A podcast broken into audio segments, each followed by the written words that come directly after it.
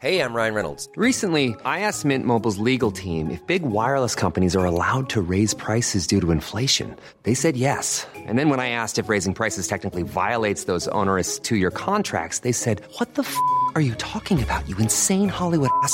So to recap, we're cutting the price of Mint Unlimited from $30 a month to just $15 a month. Give it a try at mintmobile.com slash switch. $45 upfront for three months plus taxes and fees. Promo rate for new customers for limited time. Unlimited more than 40 gigabytes per month. Slows. Full terms at mintmobile.com. Lock in defensively. And we get a stop going in the half. One, two, three. Attack, attack, attack.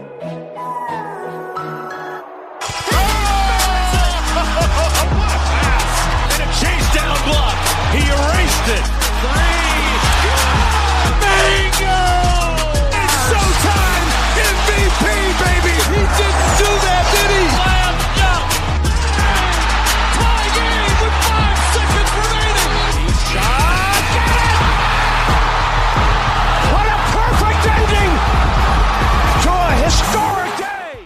Salut à tous, bienvenue dans l'épisode numéro 73 du podcast Dunk Hebdo. Très heureux de vous retrouver. Pour m'accompagner, tout d'abord, un habitué. J'ai envie de dire que c'est le seul homme qui se souvient encore du prénom du fils de Russell Westbrook. C'est Pierre. Ça va, Pierre? Ça va, salut Ben, salut tout le monde. Et c'est vrai, je m'en souviens en plus. Il s'appelle comment? Noah. Et tu sais quoi, pour être totalement honnête, à un moment, j'avais quelques pistes et je me suis dit, est-ce que c'est pas Noah? Mais je me rappelais pas. Je crois On je- voit le fan. On, on voit le fan ultime. Quoi. Ouais. Et avec lui, avec moi, un invité. C'est assez rare chez nous, donc c'est, on fait bien de le noter. C'est Étienne du compte Chicago Bulls France sur Twitter. Salut Étienne, ça va? Salut tout le monde, salut les gars, merci de m'accueillir, c'est super sympa. Euh, merci à toi. Merci à toi de venir. Ouais. Oui, d- merci. Euh, non, ça c'est mon rôle, Pierre. Je suis Oh. le présentateur, ça on va dire ça. Donc on te remercie pour accepter l'invitation, aussi pour nous soutenir depuis le début avec le compte Chicago Bulls euh, France euh, sur Twitter. Bah, comme les auditeurs nous connaissent déjà beaucoup trop bien avec Pierre, je vais juste laisser te présenter en quelques mots, euh, vu qu'on va discuter pendant une petite heure des Bulls avec toi. Bah ça marche, bah du coup voilà, moi je suis Étienne, je suis le deuxième CM du compte Chicago Bulls France. Auparavant il y a déjà eu Cédric, le premier CM et le créateur du compte, qui était déjà venu faire quelques interventions. je pense déjà la saison dernière il était venu deux fois. Et, euh, et donc là ce soir il n'était pas dispo et je suis ravi de, de le remplacer, voilà, et je suis ravi d'être avec vous. Euh, juste une question, depuis quand vous êtes euh, le, le, le, le compte Depuis quand? Parce que ça, j'ai- travaillé votre histoire, mais j'ai pas trouvé euh, votre Alors, date. bonne création. question. T'as raison de demander. Alors, Cédric a commencé le compte en 2012 Mhm. et euh, moi, je l'ai rejoint qu'il y a un an. Là, euh, c'est euh, ouais, c'est fait. Je crois que ça doit être notre anniversaire, enfin mon anniversaire de, pour, ce compte. C'était il y a un an tout pile et au départ, euh, en fait, j'ai rejoint le compte parce que je, je parlais beaucoup avec Cédric en message privé et on, on, on se rendait compte qu'on avait souvent les mêmes avis, même, même carrément tout le temps les mêmes avis sur, sur l'actualité des boules, sur le futur, sur le passé, etc. Et, euh, et moi, j'avais un peu la touche graphique aussi qui lui manquait. Et à l'époque, en fait, j'avais proposé plusieurs, plusieurs logos, qui est maintenant notre logo, plusieurs bannières aussi, euh, qu'on a changé avec le temps. Mais, euh, mais il a apprécié ça et du coup, s'est dit que c'était surtout une plus-value pour le compte. Et lui, en fait, aussi, il a, il a eu, euh, il a eu euh, euh, un nouveau membre dans sa famille, donc du coup, il lui manquait un peu de temps pour s'occuper du compte. Et c'est tout naturellement que j'ai rejoint le compte pour, pour l'épauler au quotidien. Je suis en train de me dire que si on faisait des, des projets avec les gens qui ont le même avis que nous, je serais tout seul dans le podcast depuis euh, un an et demi en fait. Non, mais c'est super sympa de travailler avec, euh, avec quelqu'un où on est sûr que peu importe ce qu'il tweet, euh, on peut le laisser tranquille, quoi. Et on sait que ça va pas nous défaire, donc euh, Ça, c'est sûr. c'est top. Franchement, on s'entend super bien. Et, et Surtout cool. dans les, dans les comptes FR qui sont un sujet de débat euh, poignant euh, dans, euh, en- entre nous. Enfin, franchement, euh, chez, Ouais. Chez Dunk Hebdo, on a, on a des avis euh, tranchés sur la question et c'est- pas le moment pour les aborder. Du coup, forcément, avec toi, on va parler des Bulls. Euh, c'est un peu, on va, on va dire qu'après avoir enchaîné Nets Bulls, c'est pas un petit peu les deux semaines de la catastrophe chez, chez Ouais. nous actuellement. L'équipe, elle entame une reconstruction, donc on va essayer de prendre le, le pouls des fans, vu que tu as, la chance d'avoir le contact avec les fans, aussi tenter de comprendre où va la franchise. Ça, c'est encore tout un programme. Comme d'habitude, vous pouvez nous suivre sur Facebook ou Twitter. Vous pouvez également suivre Étienne et le compte de Chicago Bulls, de Chicago Bulls France, at ou arrobas, si on veut franciser, Bulls FR, tout en minuscule. J'ai bon, c'est ça? Exactement. Et vous pouvez aussi nous écouter sur les plateformes de streaming comme iTunes, Stitcher, Podcast Addict, SoundCloud. Euh, télécharger le podcast. Ces dernières semaines, juste une petite note, je fais en sorte de réduire la taille du podcast pour ceux qui téléchargent. Normalement, ça va de plus en plus vite. Euh, taille, pas en durée comme on l'a dit la semaine dernière, mais en vraiment lourdeur. euh, c'est le bon terme informatique en lourdeur, c'est ça. Et nous, on se retrouve après cet extrait de NBA Youngboy, c'est Trappin, pour parler des Bulls. So deep in the whip while we chop out the rain. We up in VR, took a break from the stage. My nigga tryna figure out what I made. For my chain, they don't know what I paid. Ain't had no money, I remember them days. Come run up on me, you get hit with the K. These niggas hating and I know that they fake. You don't like me, don't come smile in my face. Yeah. You don't like me, don't come smile in my face. Ain't no. Alors la semaine dernière, on avait parlé des Nets et j'avais parlé de la fanbase des Nets qui se déclarait patiente et optimiste, des Nets qui semblent promis comme les Bulls dont on va parler aujourd'hui à finir parmi les derniers à l'Est. Et tiens, quand en plus d'être supporter des Bulls, comme je l'ai dit, tu gères le compte Chicago Bulls France, tu peux prendre la température un peu des fans. Comment toi tu décrirais l'état d'esprit de la fanbase des Bulls à l'entame d'une saison euh, probablement euh, très très difficile? Je pense qu'aujourd'hui déjà on a du, on a encore, enfin la plupart des fans ont encore du mal à se remettre du départ de Butler parce que voilà Butler c'était quand même un personnage comme Rose à l'époque et c'était notre franchise player donc ça fait toujours un choc de perdre ton idole entre guillemets, enfin surtout pour les plus jeunes fans des Bulls et euh, donc du coup il y a pas mal pas mal de dépression dans les mentions, je dois l'avouer, beaucoup de dépression, beaucoup de dépit, euh, beaucoup de haine envers Cameron Payne mais bon ça c'est une autre histoire. Et euh, après, après, bon, il y a toujours l'optique euh, pour les plus euh, les plus satisfaits. Il y a toujours l'optique du pic de draft euh, en août, en juin, pardon, 2000, euh, 2018. Donc euh, voilà, beaucoup de gens parlent de, des, des futurs joueurs qu'on pourrait avoir comme euh, Lucas euh, Doncic ou euh, Michael Porter Jr. Euh, Ça fait saliver beaucoup de beaucoup de fans. Après, on n'a aucune assurance de les avoir ces joueurs, donc euh, c'est un peu compliqué de se projeter euh, dans un an. Il faudra déjà voir l'état euh, réel de la saison qu'on va faire. Mais il y a beaucoup de dépit et quand même un peu de un peu d'espoir avec ce, ce futur qui peut qui peut être au fond brillant, mais euh, avec les les peintres qu'on a euh, au volant du camion, euh, c'est compliqué. Alors avant de parler du front office, euh, parce que faut, faut dire que Chicago, le, le compte Chicago Bulls France, vous avez fait, fait deux podcasts que je conseille pour euh, qui datent de quelques mois, mais je les conseille parce que ça Ouais, permet de, que le premier va dater d'avril. Non, ah non, non, je disais, donc je crois que c'est début mars. Et après, on en avait fait un juste avant les playoffs, il me semble. Et ben franchement, ça permet de comprendre euh, un peu le, le chaos que, qui est l'organigramme des Bulls. On va, Le on va premier, revenir ouais. dessus. Je pense que le premier, on avait fait euh, un bon podcast en résumant vraiment euh, comment la mafia, entre guillemets, euh, Garpax fonctionnait. Et euh, c'est déprimant. C'est vraiment déprimant. C'est un podcast déprimant, en fait. La pilule a toujours du mal à passer, je veux dire, d'échanger son franchise player contre des joueurs. On va revenir sur le, le package après, mais ça passe toujours pas quelques mois après. Ben, moi, je dirais, ah, pour moi, je pense qu'elle commence, je commence à digérer ce trade parce que je me rends compte, en fait, c'est, j'ai revu des matchs cet été, un peu de Butler pour, pour, je suis un peu sadomaso, j'aime bien me faire mal. Et, euh, et du coup, j'ai revu quelques matchs de Butler un peu cet été. Et c'est là, en fait, on se rend compte que, que Butler, bah, c'était, c'était, c'était le moment de le trader, quoi. Il fallait, fallait pas attendre. Alors après, peut-être qu'on aurait pu le trader un peu plus tôt dans la saison et à la deadline en février euh, pour récupérer peut-être le choix de Boston. Après, peut-être Boston n'a pas voulu le récupérer, je, je sais pas trop. Mais euh, mais bon, après, sur le, euh, quand je prends du recul sur le trade, oui, le trade fait encore mal parce que on n'a pas l'assurance de ce que va devenir Markkanen, même s'il sort d'un euro assez monumental quand même et qu'il a eu des, des responsabilités, des grosses minutes et il a été clutch. Mais bon, pas d'enflammade hein, parce qu'on est habitué maintenant. Et euh, donc du coup, oui, alors il y a toujours l'incertitude Markkanen et il y a toujours ce pic, euh, ce Justin Patton qu'on a envoyé euh, à Minnesota, moi qui me, qui me, qui, qui a, toujours du mal à passer parce que je pense que ça peut être un, un super joueur ce, ce, ce gars et, et donc du coup avec le recul, c'était le bon moment pour lâcher Butler, mais on pouvait avoir mieux euh, dans l'échange. Mais bon, après, après si Butler confirme pas à Minnesota, bah, peut-être que c'est un trade gagnant. Si Markkanen devient un super joueur, ben, on sera les premiers à retourner notre veste en disant bah écoutez c'est un bon trade. Mais sur le sur le, le jour de la draft non c'est pas possible de faire ça. C'est c'est nous on attendait mieux. On attendait mieux clairement. Pour, euh, pour les gens qui veulent notre avis, je vous conseille d'écouter l'épisode post-draft où, en gros, on a été euh, très dur avec les Bulls, mais franchement, il y avait que ça à faire.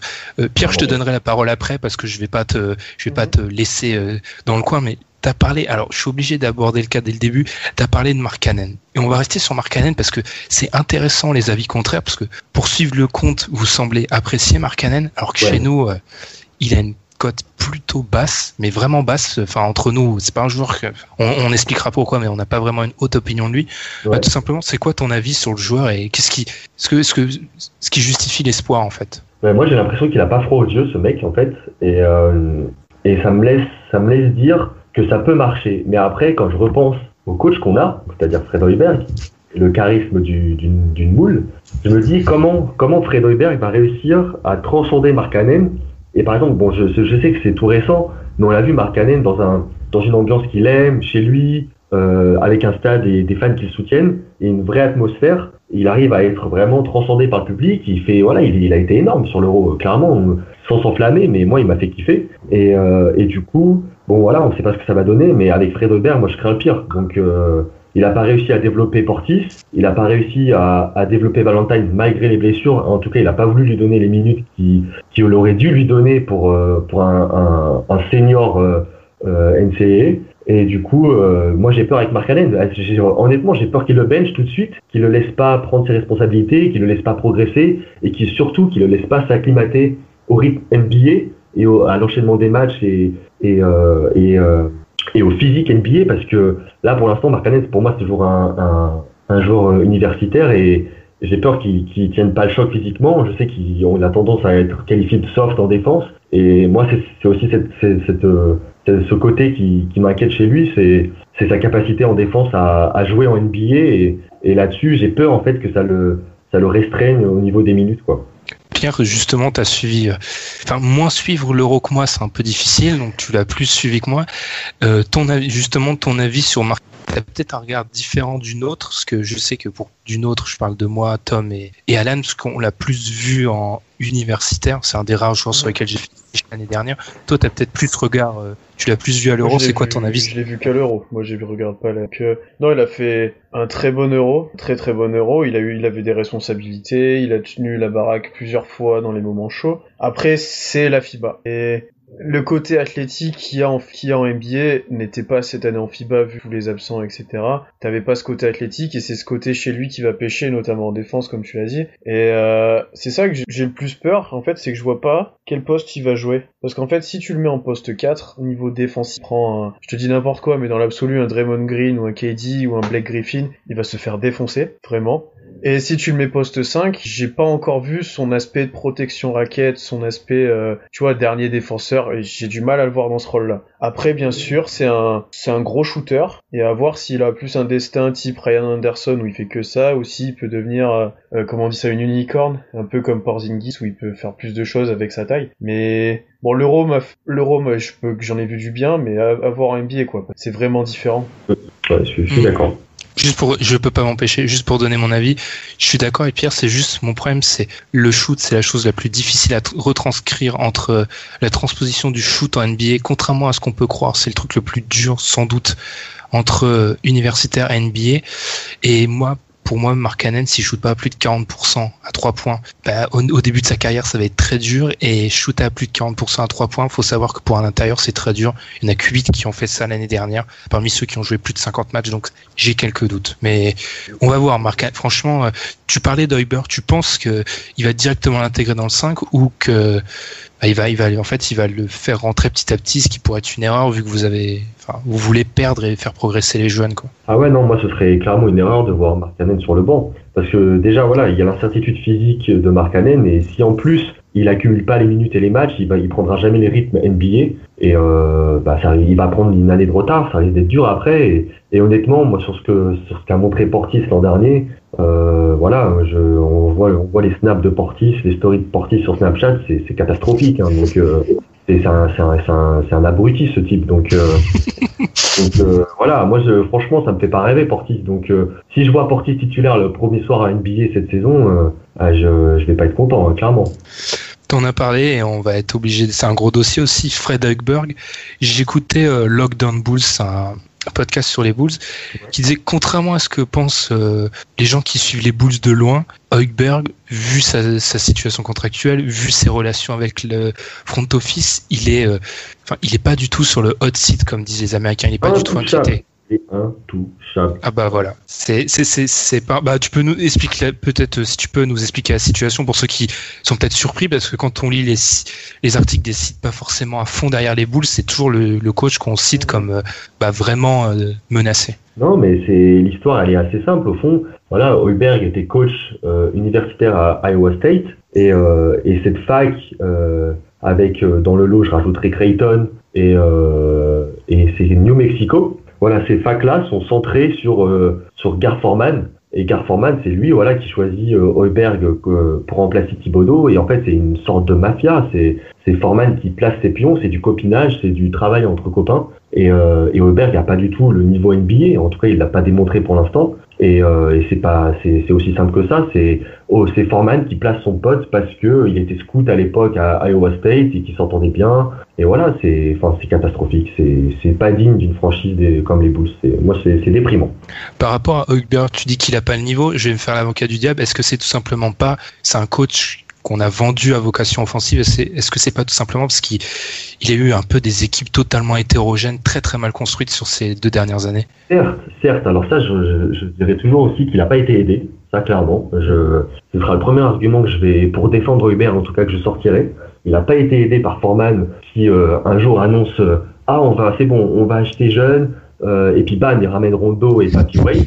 Ah, ça n'a aucun sens, je suis désolé, mais Heuberg, il a dû dire, mais t'es sérieux, frère, ça, ça rime à rien, là, tu m'aides pas. Et, euh, mais alors, par contre, à la, pour tailler Heuberg, Heuberg, après, bon, il a quand même des joueurs de talent. Je suis désolé, Butler, c'est pas un peintre, Wade, même si c'est Papi Wade, c'est pas non plus un peintre, il a quand même euh, euh du passé. Et Rondo, c'est un, c'est un chef d'orchestre. Il aurait dû, pour moi, avec ça l'an dernier, déjà essayer au moins de trouver des systèmes. Là, c'était euh, donner la balle à Butler en fin de match et ISO. Mais à un moment donné, quand tu viens avec un bagage, quand on te décrit comme un coach offensif, je sais pas, à un moment donné, fais un, fais un système simple pour remettre la balle en jeu et apporter des paniers faciles. C'était catastrophique. Combien de fois j'ai failli casser mon ordinateur la saison dernière parce que je me prenais les cheveux. C'est catastrophique. Alors après, Butler, l'an dernier, nous a sauvé des situations de dingue avec des paniers euh, dans les dernières secondes et même des buzzers. Mais, mais c'était l'arbre qui cachait euh, la forêt. C'était Hoiberg, quand, quand, on voit voilà les images, je me souviens de Butler qui qui euh, lui dessine un truc, il le montre ou il lui dit de changer ça et, euh, Butler lui dit euh, what no,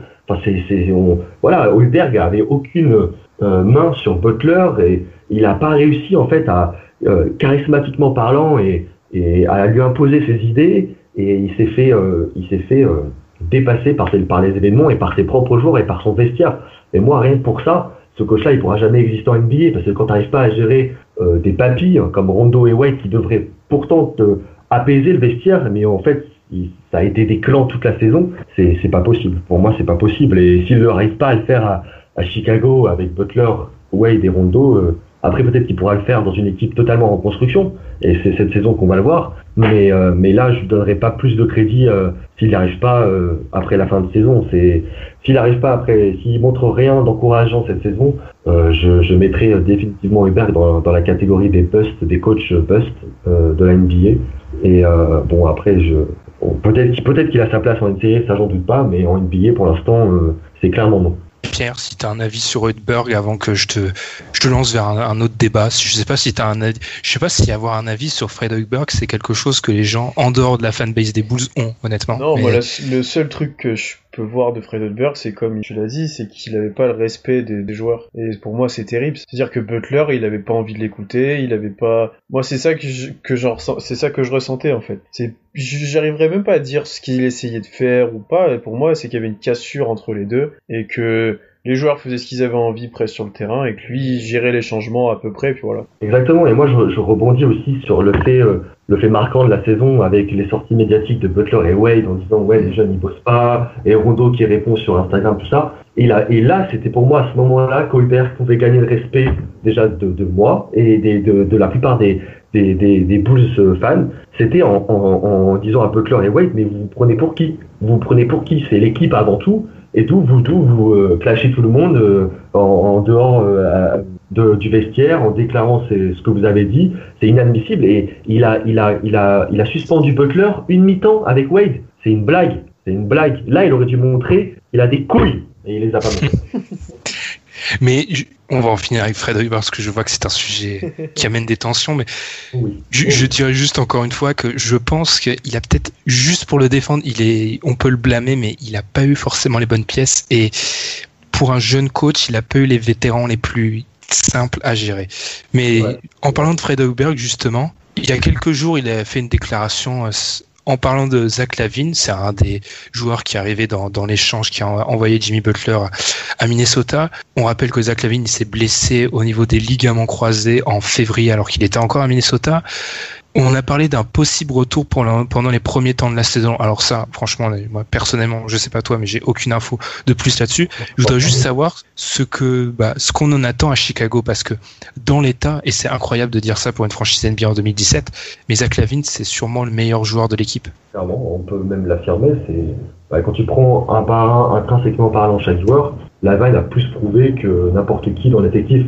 Si on exclut D-Wade, qui est toujours là, mais, euh, mais alors après, moi ce que, moi, ce que j'attends de la Vine cette année, et ce que la fan Bulls, la Bulls fan, pardon, euh, euh, les Bulls fans attendent de la Vine, c'est de prendre le relais peut-être au poste de franchise player de Butler, mais après, là, il y a la certitude blessure. Et la certitude blessure, euh, nous, on l'a connue avec Rose, et surtout cette blessure. Et on peut pas, on peut pas se réjouir, au fond, de, de pour l'instant, de la Vine, parce qu'on l'a toujours pas vu avec le maillot, et, et on a, on a cette peur de retrouver un Rose, en fait. Et euh, parce que voilà, Rose a, a eu un jeu basé euh, sur les changements d'appui, qui est ce qui a un peu la vague aussi avec toutes ces, tous ces dunks, toute cette panoplie offensive qu'il qui arrive à avoir avec son jump et ses qualités physiques. Et s'il les retrouve pas, bah clairement le trade il est catastrophique et euh, la Vine bah, c'est ce que je je lui souhaite pas mais il, il sera jamais All Star quoi. Donc euh, donc euh, c'est acquis tout double vraiment c'est acquis tout double. Soit il revient très bien et il n'y a pas de complications dans sa blessure. Et alors à ce moment-là, s'il retrouve le niveau qu'il avait juste avant de se blesser, qui était euh, exponentiel, c'est tout bon pour nous. Mais soit il retrouve jamais euh, ses capacités athlétiques euh, du passé, et à ce moment-là, bah, c'est encore une fois tragique pour, pour les Bulls. Zach, Zach, Zach Lavine, on, je sais pas, on va, on va la faire à l'anglaise, Zach Lavine. Pierre, ton avis sur, il était dans ta division, donc tu l'as souvent vu jouer sur un joueur qui, en fait, je sais pas si pour le fan euh, qui regarde pas trop la NBA, c'est autre chose actuellement Zach Lavine que juste le mec qui a gagné le, mm. le concours de dunk. Bah, je l'ai pas tant vu jouer que ça, vu qu'il était blessé les trois quarts de la saison, mais euh, euh, c'est quand même autre chose que du dunk. Il a, je pense, quand même développé, euh, développé la saison dernière un tir euh, extérieur un peu propre, un peu plus régulier. Avant, avant de sa blessure, il était, il, il réalisait une bonne saison. Après, j'ai les mêmes doutes sur sa blessure comment il va revenir, qu'il aura les mêmes qualités athlétiques, c'est quand même une très grosse blessure. J'ai pas les antécédents des joueurs qui ont eu ça, j'ai pas regardé spécialement, mais je pense que c'est moyennement optimiste si tu regardes. Et euh, la chose qui m'embête aussi, c'est que vous le récupérez et que l'année prochaine il faut le resigner. Exactement. Qu'est-ce que vous allez faire? Eh ben ouais, C'était ma prochaine, c'était ma prochaine question. La limite pour les extensions, c'est le 15 octobre, ce qui veut dire qu'en gros, Zach Lavine, il faut, si on vous lui offrez une, une extension, c'est avant de l'avoir vu jouer un match sous le maillot des Bulls et enfin même il sera même pas revenu de blessure totalement. Euh, il n'y a pas trop d'infos qui filtrent. Tu, enfin, si je te, si euh, je, fais une fleur à tous les fans des Bulls et je vire un peu le front office, je te mets à la place, tu fais quoi vraiment avec le dossier Lavine, ce qui est quand même très très épineux. Quoi. Moi, je le resigne, je le resigne parce qu'on est dans une phase de reconstruction. Enfin, en tout cas, je lui propose euh, sa, son, son extension. On a, au fond, le risque il est quand même minime parce que je sais pas si on va en parler plus tard, mais le, le, le cap space euh, est exponentiel de d'année en année depuis 2-3 ans. Pardon, depuis 2-3 ans. Et, euh, et du coup, euh, je pense que signer la Vine avec une extension, pour l'instant, pour pas trop de risques, on se laisse encore de la marge. Et si vraiment il confirme pas, bon, on pourra toujours le laisser euh, free agent non restrictif, mais euh, mais on se doit de le garder parce que si si on le signe pas là et qu'il revient plutôt très bien, ben voilà, et après, regardez, s'il revient très bien, mm, mm. hop, et je sais pas, n'importe quoi, mais il devient All-Star, parce qu'il y a personne à l'Est, il devient All-Star. Il revient à un niveau de fou, il devient All-Star. Je sais pas s'il revient en octobre, hein, admettons. Il revient en octobre, il devient fou, il est hyper bon, et il est All-Star. Et là, on n'avait pas signé. Et ben encore, on va encore cracher sur Forman et, et Paxson en disant, mais qu'est-ce qu'ils ont encore foutu? Et là, je sais pas si eux vont se dire, et je pense qu'ils doivent y penser à cette solution et à cette hypothèse, et ils le laisseront pas passer. Et en plus, quand on sait la pince que Reinsdorf peut être, il sait que Lavine, ça, il va faire vendre des maillots. Parce que, antécédent du Slam Dunk Contest, parce que euh, les top 10 tous les matins, et etc. Donc c'est sûr que Lavine, au niveau des maillots vendus, ce sera une vache à lait. Et donc du coup, moi je vois vraiment pas euh, le front office ne pas proposer l'extension à, à Lavine d'ici octobre, malgré le fait de ne pas l'avoir vu jouer. Mais je pense qu'ils ont des certitudes sur sa blessure. Je pense qu'ils ont ils l'ont vu s'entraîner tout l'été parce que je sais qu'il a été pas mal de temps à Chicago. Donc je pense qu'ils savent comment il est physiquement à l'instant T. Ils ont beaucoup plus d'informations que nous et il y en a peu qui filtrent pour nous les fans. Donc euh, on verra d'ici le 15 octobre. Mais moi, si je devais me prononcer, je pense qu'on on on doit et on va lui proposer une extension. Et juste avant de conclure le, dossier Lavine, par rapport à l'aspect marketing, j'avais entendu ça dans un podcast d'SB Nation qui expliquait que c'est un des plus gros poissons pour ce qui est des équipementiers, Zach Lavine actuellement, parce que Chicago est un gros marché. C'est, euh, il a aussi le background d'avoir euh, d'avoir gagné le Sam Dunk Contest et ça reste le meilleur joueur de Chicago, ce qui semble quand même assez incroyable. Même moi, j'arrive pas à me convaincre que je dis en 2017 que Zach Lavine est le meilleur revenant d'une d'une rupture des ligaments croisés, qui est le meilleur joueur sans contexte d'une équipe NBA. Je trouve c'est un petit peu lunaire, mais Ouais. c'est un peu le cas. On a parlé beaucoup de free agency. En parlant d'un free agent, il y a Nikola Mirotic. Or là, c'est le désert euh, de Gobi. Il est, j'ai aucune info, même euh, pour m'être vraiment renseigné, il y a pratiquement aucune info qui sort depuis le mois de juillet. Euh, bah, est-ce que on va on va voir Mirotic sous le maillot des on- ouais est-ce qu'on va voir Mirotic sous le maillot des Bulls la saison prochaine? Tu d'après toi? Moi, pour l'instant, en tout cas, on lui avait proposé euh, sa qualifying offer, qu'il a toujours pas signé en attendant un plus gros contrat, qui ne vient toujours pas. Je sais que les deux parties sont en négociation depuis le début juillet, donc depuis le 1er juillet et l'ouverture de la free agency, mais que, et c'est quand même incroyable, enfin, des fois je me dis qu'il y a quand même espoir dans cette franchise, que Foreman et Paxson ne se sont pas précipités pour, pour, le, pour le prolonger à, je sais pas, à 80 millions sur 4 ans, j'en sais rien, je dis n'importe quoi, mais mais ça, pour moi, ça a été quand même une lueur d'espoir tout, pendant tout l'été. De chaque jour, tu vois, me réveiller, checker mon, mon téléphone et de pas voir un, tweet un tweet de Vosges en disant Mirotic vient de signer un contrat euh, euh, euh, extraordinaire de je sais pas combien de millions sur je sais pas combien d'années. Et alors là, tu vois, moi, ça aurait été le drame pour moi et pour toute euh, la, la Bulls Nation. Mais bon, ce jour n'arrive toujours pas. Donc, on a encore espoir qu'il ne revienne jamais au United Center. parce que ce joueur est une catastrophe. Une catastrophe. Et on va espérer de le voir dans une autre franchise. Après, s'il devait revenir, je prie, je prie pour qu'on ne fasse pas n'importe quoi et qu'on ne le re-signe pas sur pas plus de une saison. Merci, au revoir. Je- je- en, parlant, en parlant de cet amour pour Mirotic, j'avais noté sur mes fiches que, en écoutant le podcast, euh, votre podcast questions-réponses d'il y a quelques mois, on avait parlé d'un échange de Mirotic contre un Twix, ce qui m'avait fait quand même rigoler. Et, et ça, ça me permet de dire que le Twix reste la friandise la plus surcotée. Personnellement, je trouve, j'ai jamais compris la, la hype autour du Twix, mais bon. Euh, Pierre Mirotic, C'est hors de question. En plus, le truc, c'est que Thibodeau, bon, on savait que Thibodeau, ça allait être compliqué pour lui de faire jouer Mirotic sur, sur le plan défensif, mais on s'est dit, allez, Hubert va le réveiller offensivement parlant, et il va en faire un, un Ryan Anderson à trois points, ou une gâchette, vraiment une vraie gâchette, que Nenny. Heuberg l'a l'a massacré, enfin, je sais pas ce qu'il en a fait, c'est pas un joueur de basket, mais aussi aujourd'hui, et encore moins un joueur NBA. Et euh, il, a, il, a, il, a, tout perdu offensivement. Euh, il prend des shoots euh, à 10 mètres au bout de 3 secondes. Tu t'arraches les cheveux. C'est moi, je, moi, veux pas acheter des, je veux pas acheter 15 ordi par saison, sinon euh, ça va pas le faire. Donc non, non, il faut, il faut que Mirotic s'en aille très loin de Chicago et, mes nerfs resteront calmes, je pense. Pierre, ton avis, justement, ton avis sur Mirotic. Je crois que c'est toi de mémoire euh, qui avait dit, enfin, tu mettais en question sa, sa dureté, en fait. Ah oui, en NBA. Est-ce que c'est toi? Honnêtement, je, je, balance plus. un peu comme ça, mais je sais plus si a c'est un toi. moment. Moi, je me souviens que c'était le MIP d'Alan l'année dernière. ça, c'est parce qu'il m'a dénoncé l'autre fois, j'étais obligé. de- Mais euh, non, pour Mirotic, en fait, je vois pas pour vous l'intérêt de le garder. C'est un joueur qui est encore jeune, mais qui stagne, ne progresse pas, qui voire dégraisse, et qui vous va vous barrer sur des postes où vous avez des jeunes joueurs plutôt intéressants. Quand tu vois euh, Mark Cannon, Mark ou, Paul, ou Paul Zipser, ou enfin voilà, t'as d'autres joueurs à mettre à ce poste-là, et Mirotic n'est plus dans le projet, n'est plus dans ce projet-là, je pense, tout simplement. Mais il faut qu'il rentre en Europe. Pour moi, c'est non, mais c'est pas, c'est pas le, c'est pas pour l'enfoncer, mais mais il y arrive pas physiquement. Il veut pas défendre. Il est soft, clairement. Il, il peut pas défendre. Il peut pas jouer pour, pendant les moments clés. Donc il peut pas apporter son shoot euh, dans le money time. Et euh, c'est à, ce- à ce niveau-là, c'est pas possible. Donc mon, mon garçon, si tu, tu prends tes clics et tes claques et et tu reprends un charter pour Madrid et puis et puis tu seras encore peut-être euh, très bon en Euroleague. Mais la NBA, c'est c'est c'est trop fort pour toi. Alors, on parle beaucoup de développement depuis tout à l'heure, de jeunes, etc. Clairement, l'idée cette, année, c'est de, c'est de reconstruire.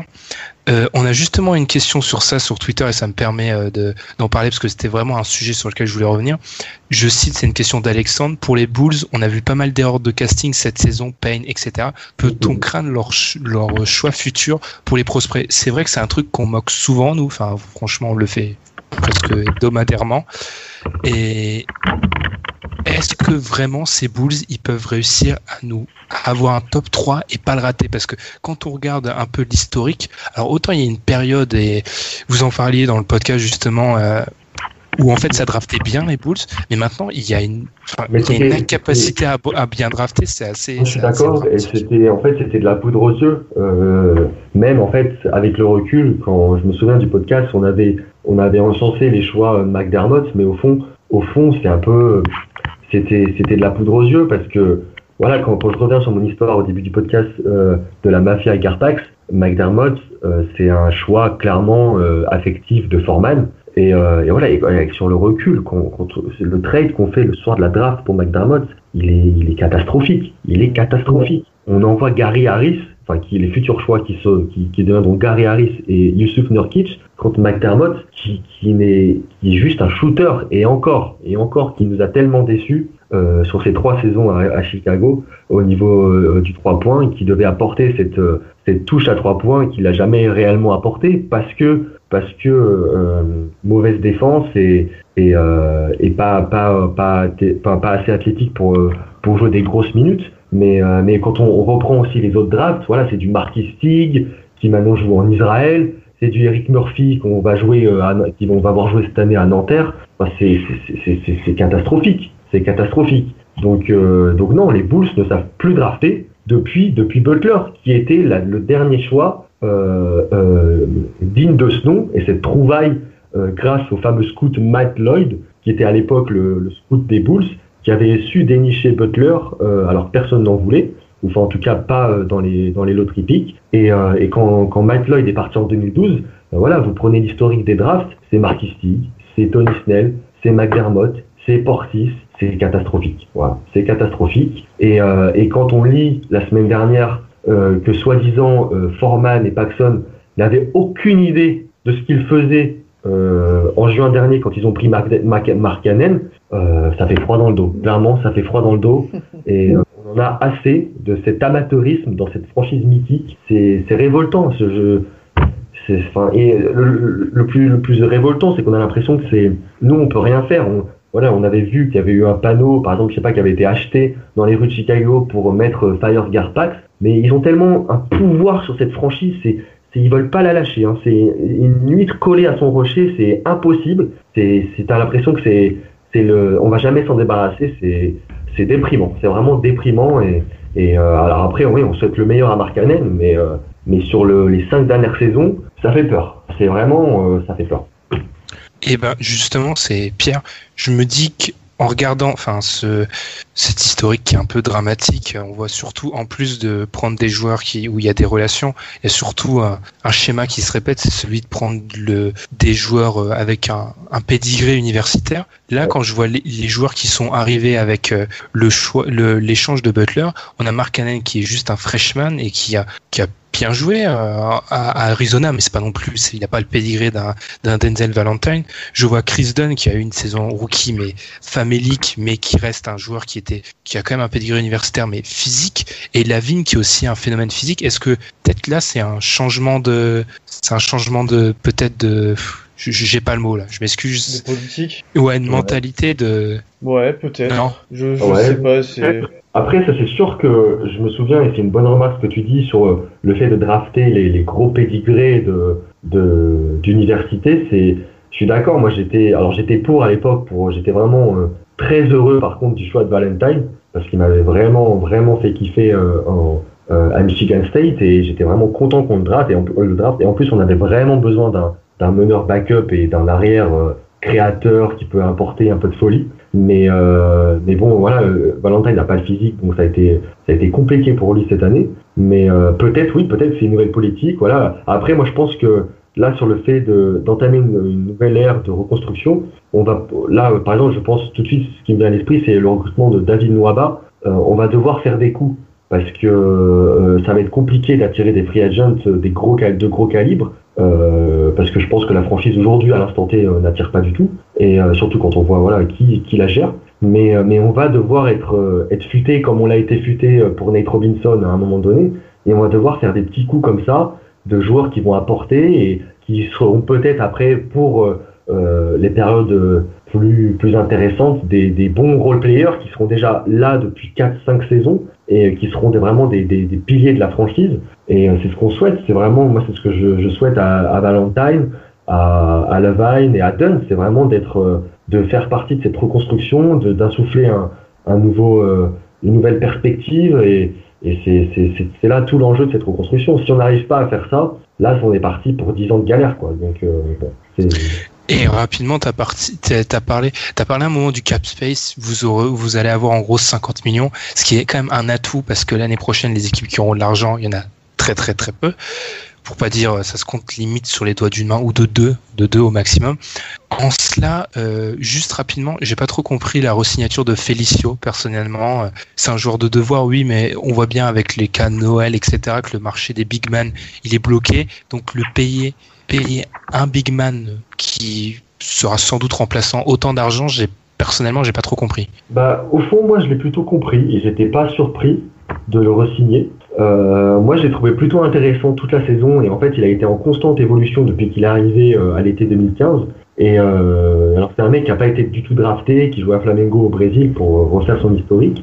Et vraiment, c'est un travailleur de l'ombre. Alors après, il a toujours eu des problèmes de faute, donc ça lui a coûté pas mal de minutes. Mais l'an dernier, on l'a vu dans le Money Time prendre le dessus sur, Portis, qui lui avait pas envie de défendre. Et, euh, et moi, c'est intéressant. Et je trouve qu'en backup de Lopez, même si pour moi ils ont un peu le même profil, même voire euh, carrément, bah c'est quand même intéressant. Il apporte, euh, il apporte euh, du rebond, il apporte de la taille et il court aussi. Il court donc euh, et c'est un bon passeur. Donc euh, moi pour moi pour ça il est intéressant. Il est intéressant et alors après c'est peut-être cher payé pour le pedigree qu'il a à l'heure actuelle. Mais moi j'étais pas mécontent de, de, le re-signer. J'étais vraiment pas mécontent du tout. Euh, et encore par rapport à, je suis toujours dans cette histoire de, je vais faire une comparaison. Alors, elle vaut ce qu'elle vaut. Euh, j'ai, c'est la même division. Je trouve que quand même les histoires se ressemblent un peu entre. C'est pour revenir un peu sur cette incapacité de drafter, c'est entre Indiana et les Bulls. Ces deux équipes qui, alors Indiana a fait les playoffs, mais en gros on était dans les mêmes tiers NBA. Euh, Indiana, comme les Bulls, il y a eu la perte du meilleur joueur euh, durant l'intersaison. Et en fait, j'ai l'impression qu'on voit un petit peu un des symptômes de l'incapacité des, des Bulls à drafter, c'est que Indiana, la grosse différence, à part le fait que le package de retour, il est limite meilleur, enfin c'est pas brillant dans les deux cas, c'est Miles Turner en fait. C'est la capacité que Indiana a trouvé un mec en dehors du top 10 de la draft.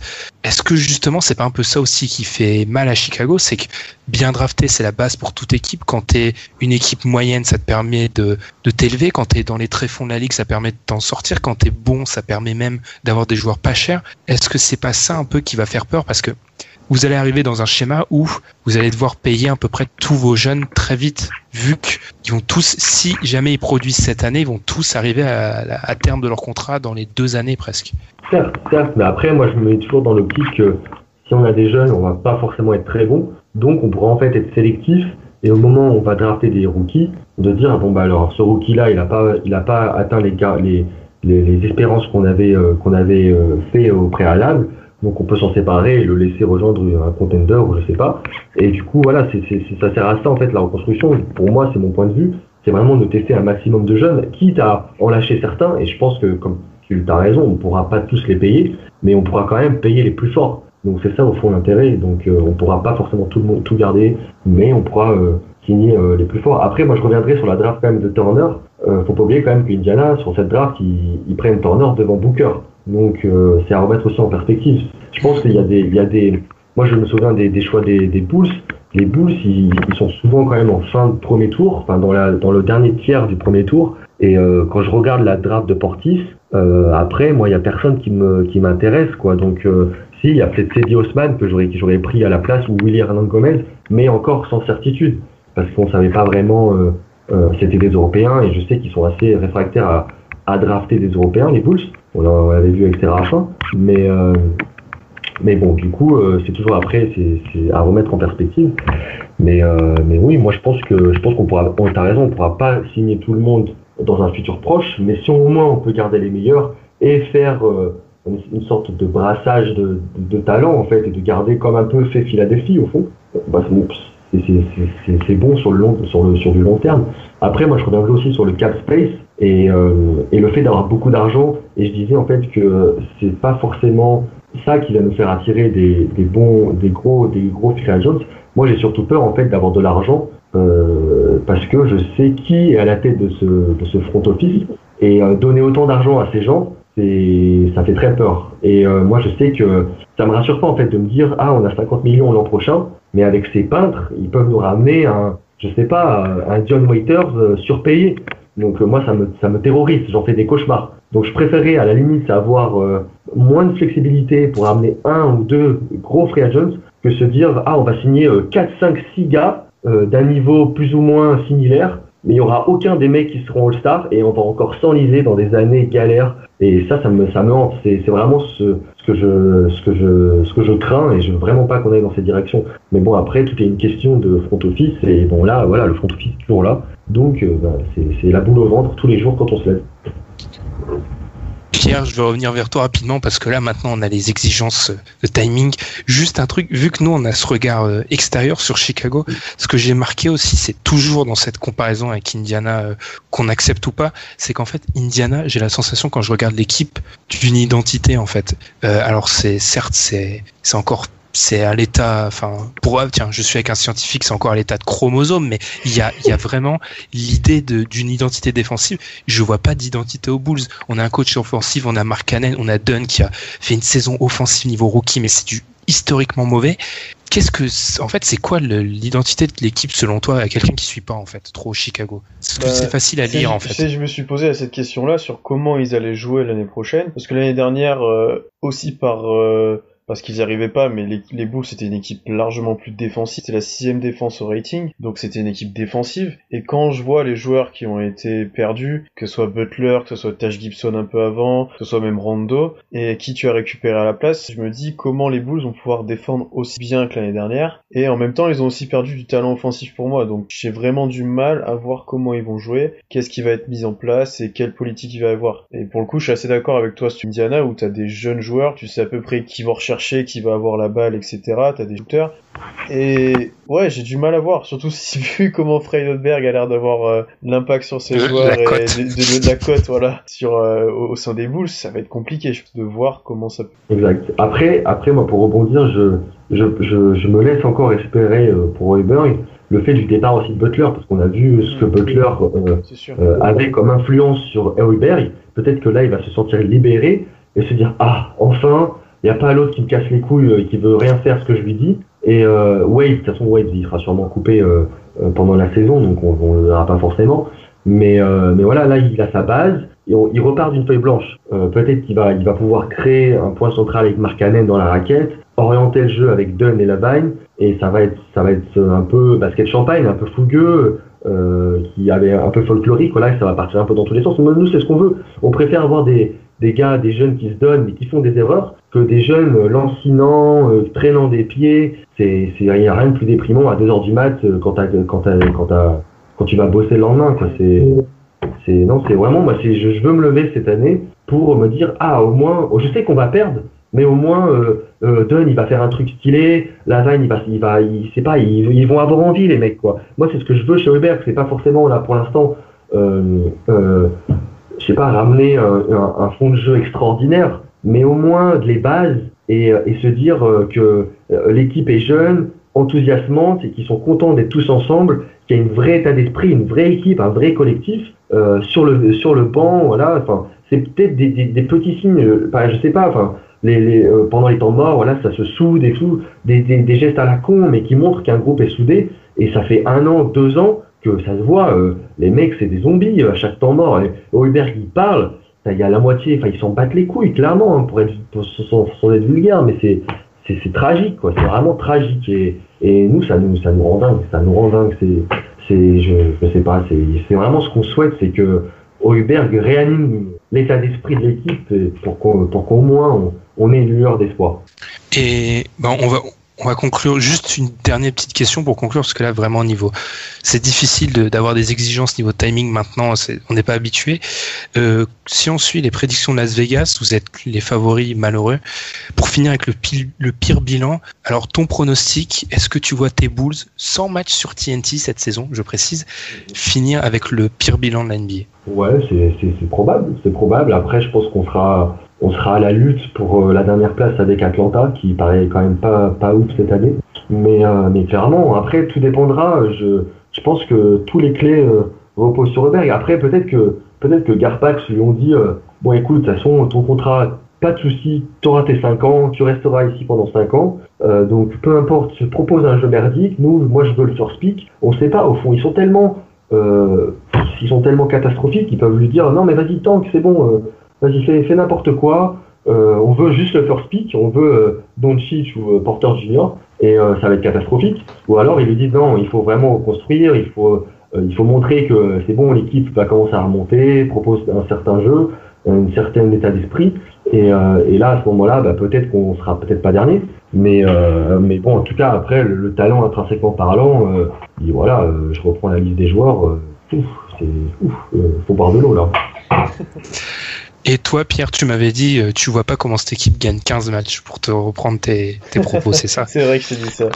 Non, 15, je sais pas, mais c'est vrai que ça... Ouais, mais quand tu vois le 5 majeur qui peut être aligné, ce qui sort du banc après, ouais, cliquer quoi. Heureusement que la conférence Est Est un peu plus faible et que tu vas peut-être pouvoir raccrocher des équipes, mais ouais, à moins d'un miracle, que tout le monde joue super bien ensemble, que ce soit une équipe super agressive avec plein de... Euh, ouais, intrinsèquement, au niveau du talent, c'est compliqué quoi. Clair, c'est clair. faut savoir que le over-under, c'est en gros, c'est la, c'est ce qui, ce que fixe Las Vegas pour que les gens parient soit au-dessus, soit en dessous. Ce qui est en gros le pronostic de Las Vegas, il est à 21,5 pour les Bulls. Ces sept dernières années, ces sept dernières années, je vais y arriver, il y a que 10 équipes qui sont descendues en dessous de 20 victoires et seulement 4 en dessous de 17.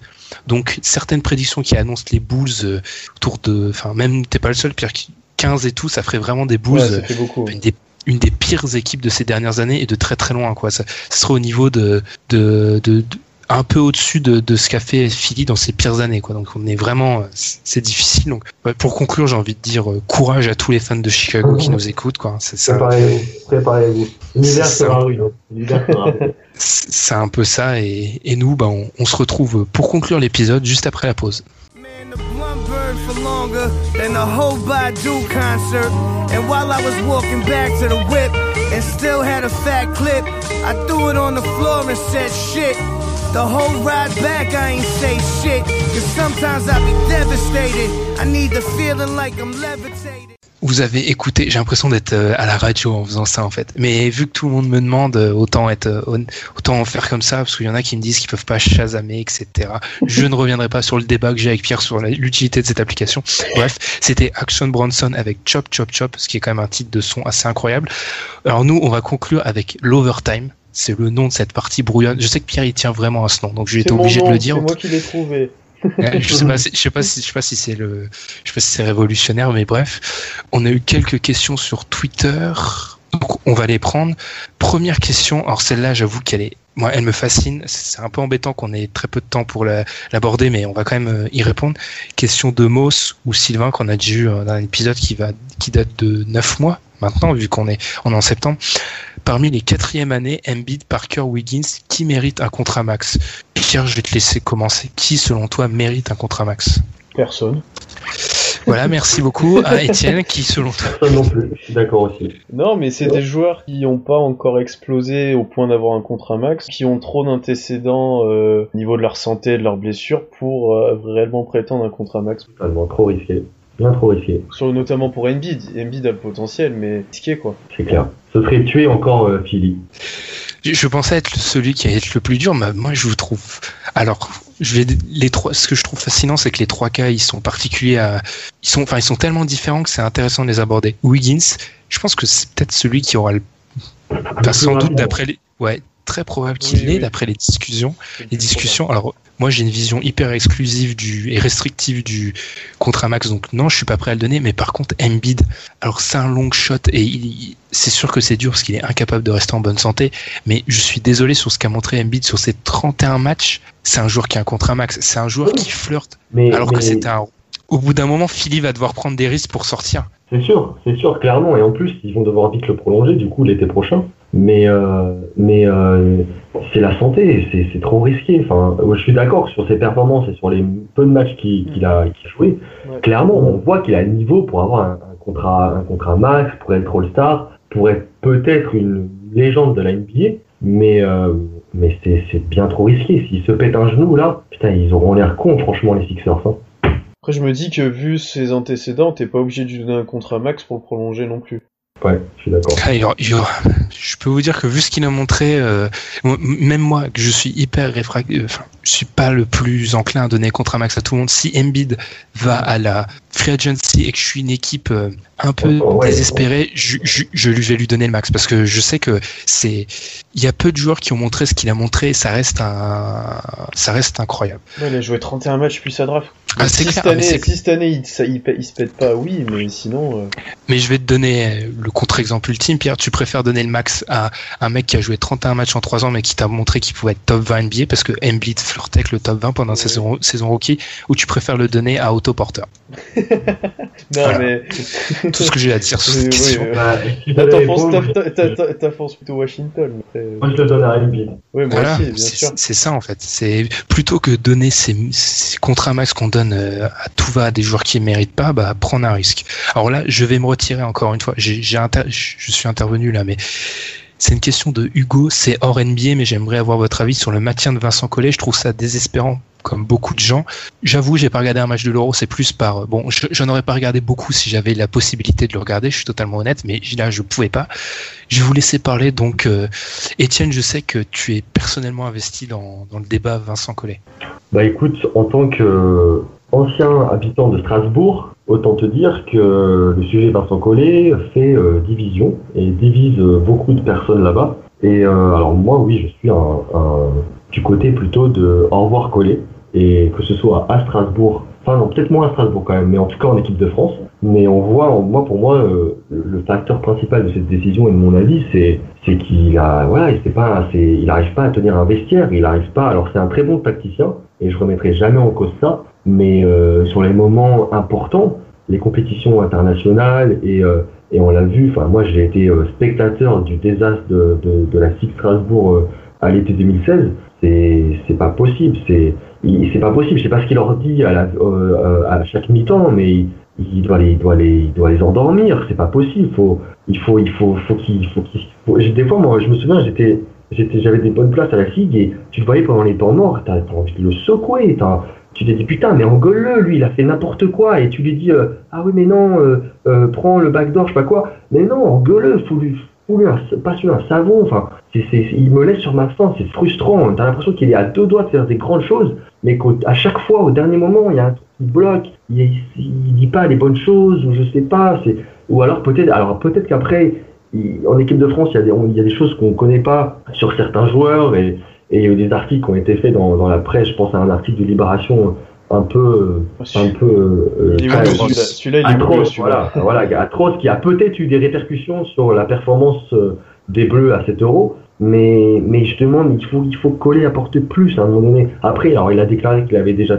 tout essayé, je peux le croire, je peux le croire. Peut-être que c'est une génération euh, euh, qui, qui arrivera peut-être à, à, à rien faire euh, sur le plan international, mais ah, c'est pas possible. Quand on voit le match contre l'Allemagne, on doit jamais le perdre ce match. Et Qu'est-ce qui se passe? À un moment donné, tu vois que le, match est en train de en- entre les doigts, et là, il se met en mode Holberg, quoi. J'ai envie de dire, c'est pas possible, quoi. Il faut que tu te mettes en mode Popovic, c'est que tu, tu sortes les joueurs qui font de la merde et que tu mettes les, tu mettes les bons au bon moment. C'est, enfin, je sais pas, moi, c'est, ça me, ça me désespère au fond. C'est, t'as l'impression qu'on n'avance pas. C'est toujours le même débat. C'est, c'est ah putain, euh, il fait les mauvais choix quand, il, quand on a besoin des bons et, et c'est, c'est, c'est lassant à force. C'est vraiment, euh, c'est, c'est lassant. Et alors après, j'ai pas envie de le critiquer sur ce qu'il a fait à Strasbourg parce qu'il a été le sauveur cette saison, clairement. Et parce que Detman allait envoyer la SIG en, en Pro B, mais euh, Mais à un moment donné, je sais pas, c'est, je pense que l'équipe de France, en tout cas aujourd'hui, a, a besoin d'un nouveau souffle. Mais après vient la question de, ok, Collet s'en va, mais on met qui? Et là, elle est bien plus grande la question. Donc, euh, donc voilà, Collet, c'est un réseau, c'est, c'est, euh, c'est, c'est quand même des certitudes. C'est au moins, je pense, avec le joueur qu'on a, c'est la certitude d'arriver dans les phases éliminatoires de chaque compétition internationale. Donc, euh, donc c'est, c'est difficile à dire. Est-ce que, est-ce que Collet doit rester? Pour moi, non. Mais qui on, on, le, on met pour le remplacer? J'en ai aucune idée. Un étranger, peut-être. Mais bon, est-ce que ça prendra? Je sais pas du tout. Pierre, ton avis sur la question? Non, il y a plusieurs éléments sur lesquels je suis d'accord. Après, moi, ce que j'aime pas par rapport à Vincent Collet, c'est que tout le monde lui tombe sur le dos maintenant, soit comme quoi c'est entièrement de sa faute, etc. Et quand l'équipe de France avait des super bons résultats, par contre, personne ne sa souligner son travail. Et ça, j'aime pas bien parce que Collet, c'est quand même le coach français avec probablement le meilleur palmarès euh, au niveau de la sélection nationale. Même s'il a eu une génération dorée, il a quand même fait du travail. Quand je, quand je repense à la- au championnat du monde 2014 où cette fois il avait ni Parker ni d'autres joueurs et qu'on allait taper l'Espagne chez eux pour aller décrocher une médaille, on peut pas dire qu'il a rien à voir là-dedans. Après, pour moi, il devait arrêter après les JO de l'année dernière. Le message ne passait plus. La génération est partie. Boris et lui devaient partir et on partait sur un nouveau cycle. Maintenant, il est resté. Il est resté. On n'avait pas vraiment d'autres candidats à mettre, sachant que, comme tu as dit, un coach étranger, je pense que la fédération ne veut pas pour l'instant. Autant maintenant euh, continuer avec lui, mais arrêtez de lui mettre tout par la gueule. Si Nando De Colo passe à côté de son huitième de finale et de certains matchs sur la phase de poule, c'est pas entièrement de la faute à coller. Hein. Je suis désolé de le dire, mais voilà. Après, bien sûr, il- il a des limites. Il a des choix, euh, il a des choix parfois pas vraiment justifiés. Il a des limites. Les tactiques sont parfois très limitées, mais c'est le meilleur tacticien français actuellement. C'est tout, point. Donc laissez-le en équipe de France. Après, moi, je pense, je reviens aussi sur ce que tu dis, et tu as raison, c'est il fallait passer à un nouveau cycle après les, les JO de Ouais. Rio qui ont été Ouais. passés euh, miteux, et on l'a, en fait, on a manqué le coche. Et euh, alors, je, c'est sûr que je vais pas enterrer coller, mais, mais je pense que le, son discours ne passe plus, tu l'as dit. Ouais.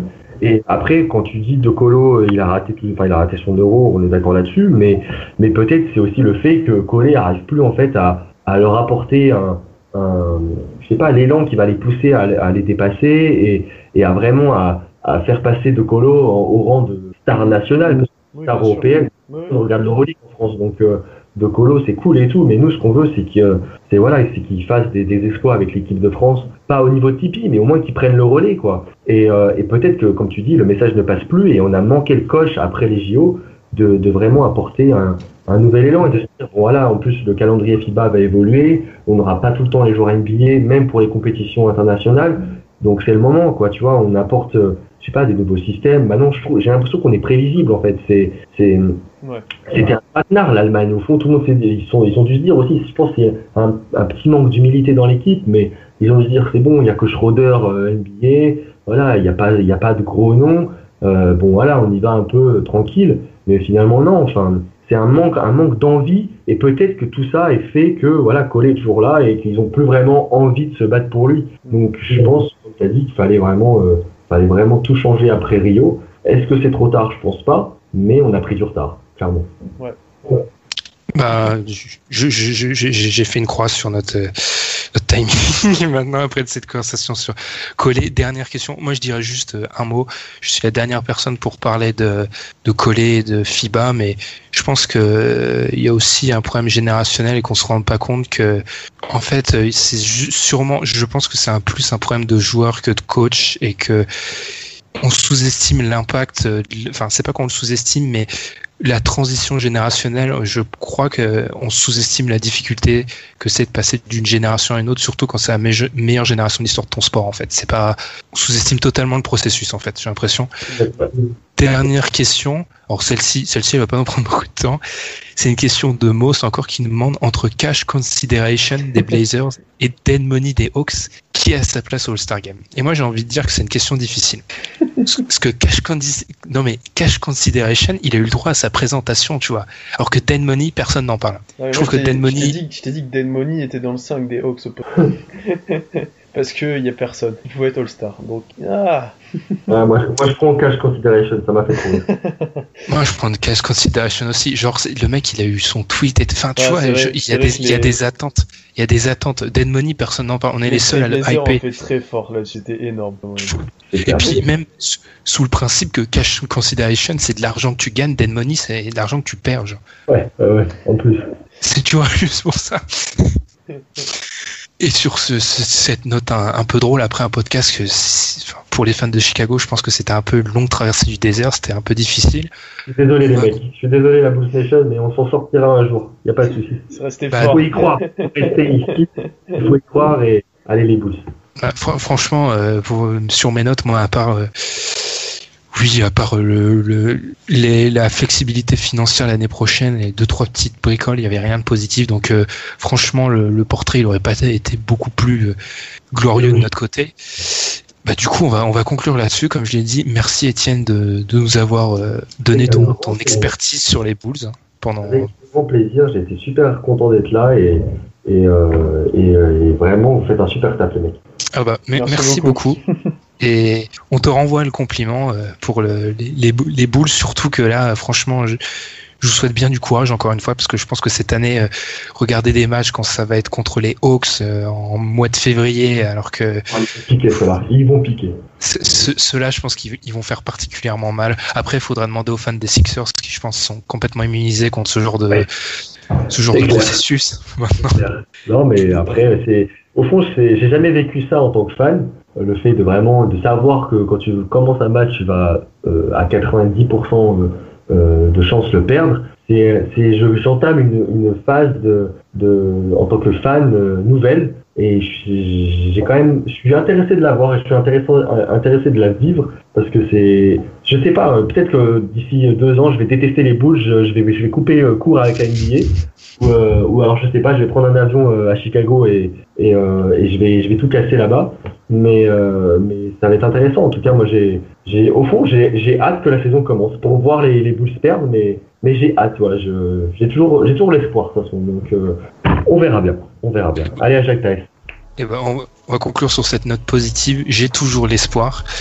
Et bah, nous, sur ce, on va se retrouver la semaine prochaine pour l'épisode 74. Bonne semaine. Merci, ciao.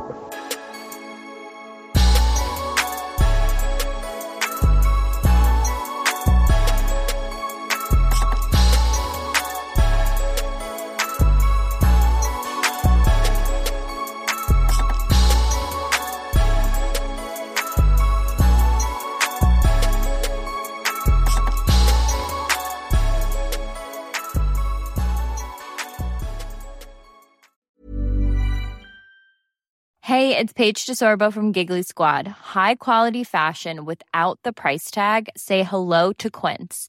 I'm snagging high-end essentials like cozy cashmere sweaters, sleek leather jackets, fine jewelry, and so much more. With Quince being 50 to 80% less than similar brands. And they partner with factories that prioritize safe, ethical, and responsible manufacturing. I love that. Luxury quality within reach. Go to quince.com slash style to get free shipping and 365 day returns on your next order. Quince.com slash style.